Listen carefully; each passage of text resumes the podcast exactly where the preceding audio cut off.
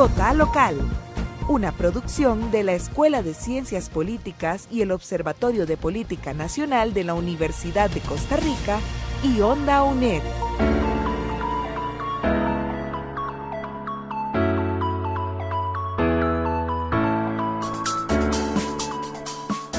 Hola, les damos la bienvenida al último capítulo del podcast Vota Local, una producción de la Escuela de Ciencias Políticas. Mi nombre es María Paula Rodríguez. Kaila Murillo. Y yo soy André Mesa. Y hoy vamos a estarles hablando un poco sobre el cantón de Oriamuno de Cartago.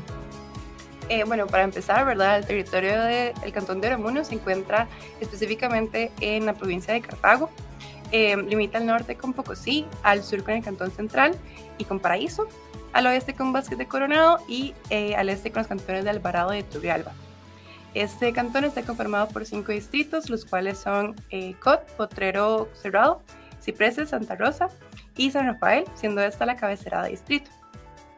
Em, cuenta con una población aproximada de 50.874 personas, según datos del INEC del 2023. El grueso de la población se encuentra entre em, edades de 18 a los 64 años, lo que corresponden a em, población con edad para laborar. Em, respecto a, la actividad productiva de este, este, distrito, de este cantón, em, es un territorio donde se desarrolla principalmente el sector primario, lo cual significa que la agricultura y la ganadería son las actividades eh, principales. Eh, sobre estas, específicamente la papa, la zanahoria y la cebolla son los cultivos que más se desarrollan en este, en este territorio. Y em, acá también en los últimos años se ha intentado desarrollar mucho lo que es el turismo eh, rural, fortaleciéndose em, desde instituciones como el SINAC y el MINAE em, para posicionar espacios como por ejemplo el Volcán Irazú y el Sanatorio Durán, además de espacios como el Cráter de la Olla, el Cerro Pasquí, el Bañario Valle Escondido, eh, las rutas de ciclismo que también son muy famosas, entre otros. Y bueno, eh, como dato curioso del cantón de Oriamuno, tenemos que hay una tradición bastante interesante eh, que surge en Semana Santa en el distrito de Cot, todos los miércoles santos eh, se hace la procesión de las cintas, que es una tradición católica donde eh, los feligreses amarran una cinta a la cintura de un Cristo Nazareno con los ojos vendados y básicamente lo que estas cintas de colores significan son como promesas o también como peticiones de las personas y es una tradición que se ha esparcido a otras partes del país como en Vázquez de Coronado, en Atillo y también en Filadelfia, en Guanacaste. Bueno, yo quería traerles más bien un ¿sabías qué político? Y es que el único cantón en el que el partido político Unidos Podemos ha ganado una alcaldía, así su primera y única, ha sido el cantón de Oriamuno con Eric Jiménez, que justamente está puesto para la reelección. Este, bueno, y otro dato, un sabías qué? que me pareció muy curioso, es que eh, es tanto como el interés por este espacio cultural como el, el volcán Irazú, digamos, el arraigo que significa que eh, relativamente hace poco, por ahí 2020, se intentó cambiar el nombre de Oramuno por Irazú. Eh, justamente el exdiputado Marco Redondo propuso incluso un proyecto de ley para, para cambiar el nombre, digamos, del territorio, pero eh, no hubo tanto, la población estaba un poco dividida y no estaban como muy seguros de esto. Eh, al final, eh, bueno, aludían a que el nombre su, ¿verdad? Que es de origen a origen, evoca las raíces autóctonas del cantón, entonces se aludía como que esto iba a traer un tema de turismo ecosostenible y cultural y demás, pero bueno, finalmente el proyecto no avanzó en comisión, entonces al momento se, se archivó.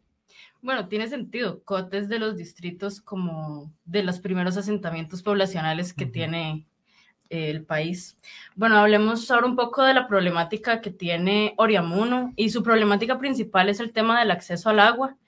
Eh, en este momento, una gran parte de sus fuentes de agua están contaminadas con el agroquímico clorotalonil y se han dado varios movimientos desde frentes como el Frente de Ecocipreses para buscar la prohibición de este agroquímico. De hecho, para el miércoles 6 de diciembre del 2023, es la fecha límite que tiene el presidente Rodrigo Chávez para poder firmar la prohibición de este agroquímico, según eh, un fallo que dio la Sala Constitucional. Entonces, bueno, estamos a la espera y deseando que las personas de Oriamuno puedan acceder a agua limpia para bañarse, para cocinar, para, para consumir. Eh, también, bueno, eh, queremos analizar un poco como el, tema, ¿verdad?, el panorama político para las elecciones 2024 en Oriamuno. Eh, pero bueno, antes de ver como el panorama como tal, creo que sería importante ver algunos datos pues demográficos, ¿verdad? Y también la participación. según el Tribunal Supremo de Elecciones, pues el crecimiento poblacional ha ido subiendo. En 2002 tenían cerca de 24 mil personas en el padrón.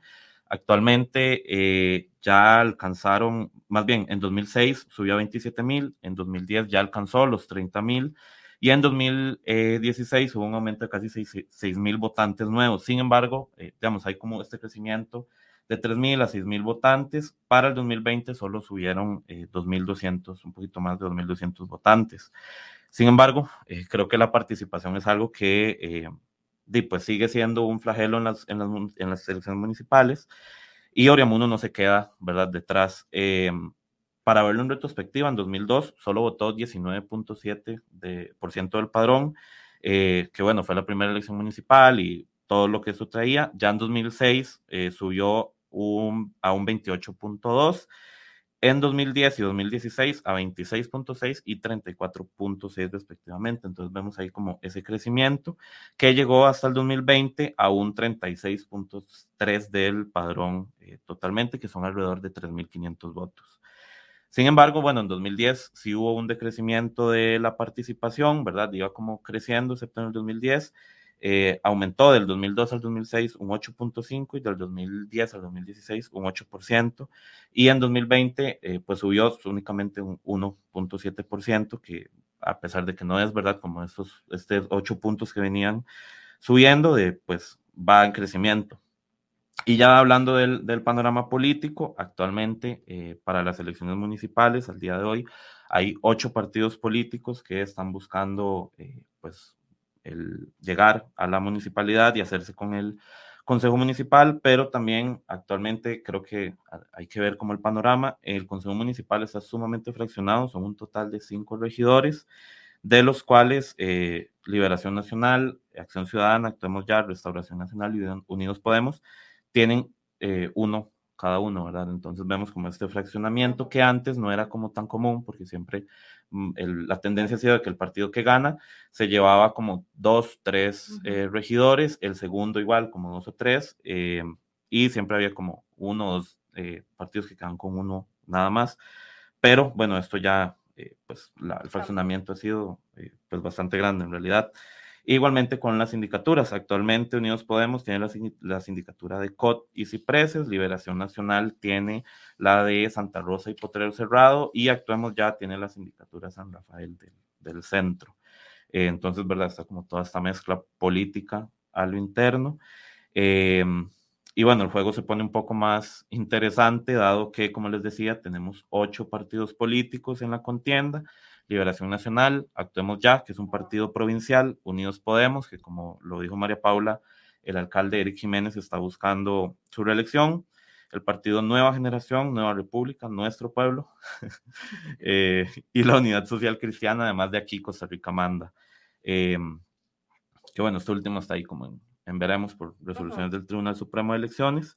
Y hablando de la reelección, eh, para el 2024 eh, como dijimos, eh, pues el alcalde se quiere, el alcalde actual se quiere reelegir y mantener la posición con Unidos Podemos, eh, que bueno, es un tema, ¿verdad? No únicamente de la reelección, sino de que Unidos Podemos sostenga pues esta alcaldía, ¿verdad? Que fue la primera y la única que tienen al día de hoy. Y además de buscar un consejo municipal para el 2024 que esté más unido, que esté como, ¿verdad? Que las decisiones puedan surgir de una manera un poco más fluida y con menos divisiones. Eh, y este es como más o menos el, panorama político que tenemos para Oriamuno, que es eh, pues, complicado. Además, con el dato de que en Oriamuno nunca un alcalde o alcaldesa se ha logrado reelegir. Eh, si bien Liberación Nacional lo logró hacer de, del 2010 al 2016, no fue la misma persona. Y la, la última, la del 2020, la alcaldesa de ese momento, Catalina Cogui, estaba buscando reelegirse y pues no lo logró, ¿verdad? Entonces también está ese aspecto de que nunca eh, un alcalde ha durado ocho años o más en, en, el puesto. Y bueno, esto es un momento clave, la reelección en juego, eh, la búsqueda de una mayor cohesión en el Consejo, eh, y pues esperando que la gente busque informarse y, y buscar más información. Claro, yo a mí se me fue ahora un toquecito mencionar la importancia que tiene esta problemática para la municipalidad y lo claves que son estas elecciones, porque bueno, la posición de la municipalidad en este momento con el tema de, las, de la contaminación de sus fuentes de agua, los cierres de sus nacientes y demás, es que bueno, están a favor de que se prohíba el clorotalonil siempre y cuando se les den medidas a los agricultores de la zona para poder contrarrestar el riesgo que puede haber para ellos o pérdidas que puede haber para ellos el tener que dejar de utilizar agroquímico. Entonces, bueno, es importante también ver cómo se va a manejar toda esta situación eh, con la nueva alcaldía que llegue, ya sea que se mantenga Unidos Podemos y tal vez el pensamiento vaya a ser el mismo o pueda cambiar de alguna forma. Pero bueno, queríamos agradecerles por habernos acompañado en este espacio a lo largo de estos 10 capítulos de la serie. Espero que la información que hayan recibido haya sido de gran utilidad. Les invitamos a acercarse a las urnas este próximo febrero del 2024. Vayan a votar por su comunidad. Verdaderamente es desde la gestión comunitaria y la organización comunitaria cómo podemos generar cambios en el área en la que vivimos. Y pues nada, agradecer al CIEP, al OVNA y a Onda UNED que nos cedió este espacio para poder conversar con ustedes un rato y agradecerles por habernos acompañado el día de hoy. Recuerden votar local.